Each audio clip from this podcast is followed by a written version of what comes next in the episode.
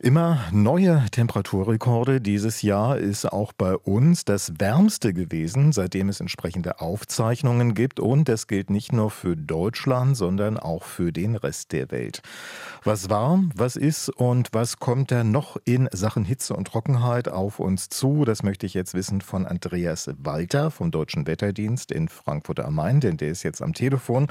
Schönen guten Tag, Herr Walter. Hallo, ich grüße Sie. Zwischen 9 und 11 Grad, das sind heute die Temperaturen hier in Berlin und Brandenburg. Schnee ist nicht in Sicht. Können wir den Schlitten dauerhaft im Keller lassen?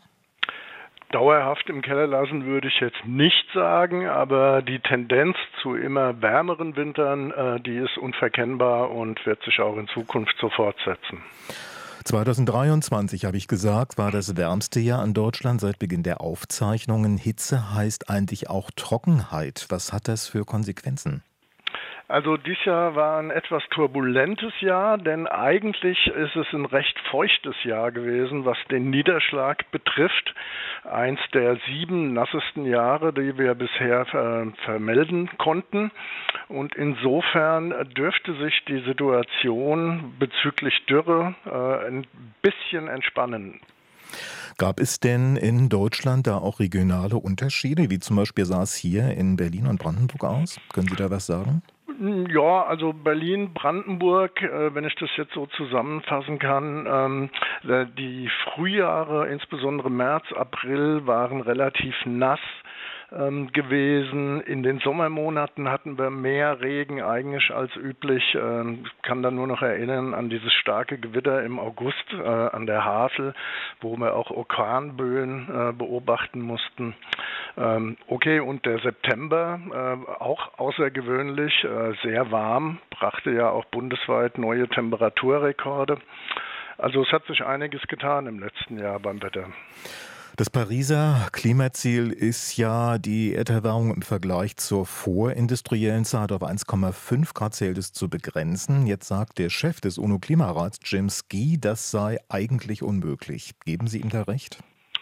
Ich gebe ihm bedingt recht. Wenn die Menschheit mit der Emission von Treibhausgasen in die Atmosphäre so weitermacht, wie das in den letzten Jahrzehnten der Fall ist, dann schaffen wir diese 1,5 Grad nicht, sondern es erfordert wirklich da ein radikales Umdehnen, äh, Umdenken und auch die strikte Vermeidung von weiteren Emissionen. Ich habe es ja schon gesagt, wärmstes Jahr jemals in Deutschland. Was war denn die Durchschnittstemperatur hier bei uns in Deutschland? In Deutschland war die Durchschnittstemperatur 10,6 Grad Celsius und das liegt äh, über der gültigen klimatologischen Referenzperiode 1961 bis 90 ungefähr 2,4 Grad. Und wenn wir da so weiterschauen, was denn die anderen warmen Jahre waren, dann sind das beispielsweise 2018, 2022, 2020. Also ähm, die Liste lässt sich dann auch beliebig fortsetzen. 2023 geht bald zu Ende. Das neue Jahr steht quasi schon vor der Tür. Hitzewellen oder Wetterextreme. Geht das so weiter 2024? Damit müssen wir rechnen. Also insbesondere Hitzewellen werden öfters äh, uns treffen. Äh, Starkregenereignisse in den Sommermonaten werden nach den Prognosen der Klimamodelle zunehmen.